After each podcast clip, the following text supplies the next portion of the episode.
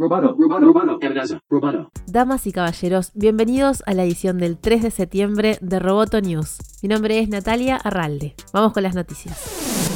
Corea del Sur se convirtió en el primer país del mundo que amenaza el sistema de pagos de Google y Apple en sus tiendas de aplicaciones. El país asiático aprobó una norma pionera que apunta a las comisiones de ambas compañías y que exige a Google Play y la App Store incluir sistemas de pagos alternativos a los de sus propias plataformas, lo que permitirá a los usuarios, por ejemplo, pagar directamente a los desarrolladores de programas por usar sus productos. Se espera que la nueva regulación entre en vigor este mes tras la firma del presidente Moon por su parte, Han Sang-hyuk, presidente de la Comisión de Comunicaciones de Corea del Sur, considera que el proyecto de ley se convertirá en una piedra angular para regular las plataformas del mercado de aplicaciones en todo el mundo, según informa The Wall Street Journal. Tim Sweeney, fundador de Epic Games, calificó en su cuenta de Twitter el paso dado por Corea del Sur como un hito en los 45 años de historia de la informática personal. El programador estadounidense desafió el año pasado la hegemonía de Apple y Google al introducir un sistema de pago alternativo dentro de su popular juego Fortnite. En consecuencia, Apple Store y Google Play retiraron la aplicación de sus plataformas.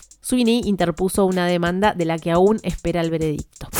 La cantidad de personas que miraron y transmitieron en Twitch se redujo significativamente el primero de septiembre, que fue el día fijado para el apagón a la plataforma en protesta por su fracaso para combatir el discurso del odio. Si bien la disminución no fue lo suficientemente grande como para generar un impacto económico a la empresa propiedad de Amazon, logró demostrar que las preocupaciones tuvieron eco entre muchos usuarios de Twitch. Alrededor de 172.000 canales se transmitieron al mediodía del 1 de septiembre frente a los 186.000 de la semana anterior, según la firma de seguimiento GameSite. El total de horas de contenido visto en Twitch durante el día también se redujo en aproximadamente un millón respecto a la semana anterior.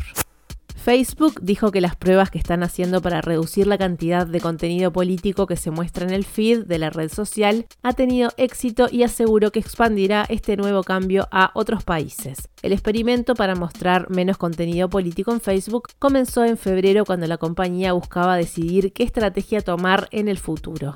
Inicialmente las pruebas se limitaban a algunos usuarios de Facebook en Canadá, Brasil, Indonesia y Estados Unidos, pero ahora la compañía informó que lo extenderá a nuevos países, Costa Rica, Suecia, España e Irlanda, según un comunicado. Entre el 7 y el 10 de septiembre se realiza el Encuentro de Artes Audiovisuales Interactivas, promovido por la Licenciatura en Lenguajes y Medios Audiovisuales de la Universidad de la República en Uruguay. Un ciclo de ponencias y presentaciones que abordan la influencia de los videojuegos y la animación en la cultura contemporánea. El coordinador de la trayectoria audiovisual interactiva de esta licenciatura, Pablo Boquete, resaltó el principal objetivo del evento que fomenta la reflexión sobre la producción y el consumo de este lenguaje.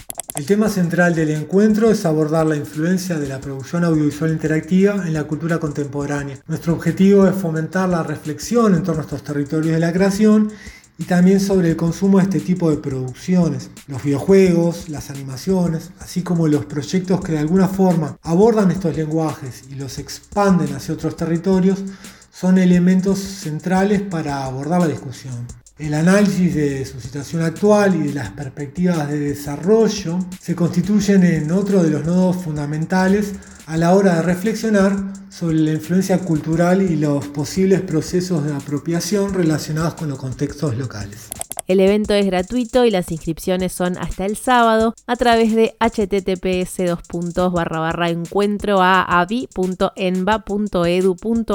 También hay una cuenta de Instagram con más información que es AA de corta I 2021 UI. Roboto News es parte de Dovcast. Te invitamos a seguirnos en www.amenazaroboto.com, arroba amenazaroboto y facebook.com barra amenazaroboto. Roboto News. Periodismo Tech.